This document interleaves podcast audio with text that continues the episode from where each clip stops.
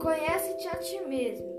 Autoconhecimento não é só buscar nossas virtudes e defeitos, vai além disso. É muito importante descobrir o que deve permanecer e o que deve ser mudado ou repensado. Conhecer a si mesmo envolve sentimentos como amor, paixão, compaixão, mas também enxergar nossos pontos fracos e entender quais limites somos capazes de ultrapassar. O autoconhecimento é uma longa e difícil caminhada que envolve vários sentimentos e percepção do que é real ou excesso de expectativa do que é certo ou errado.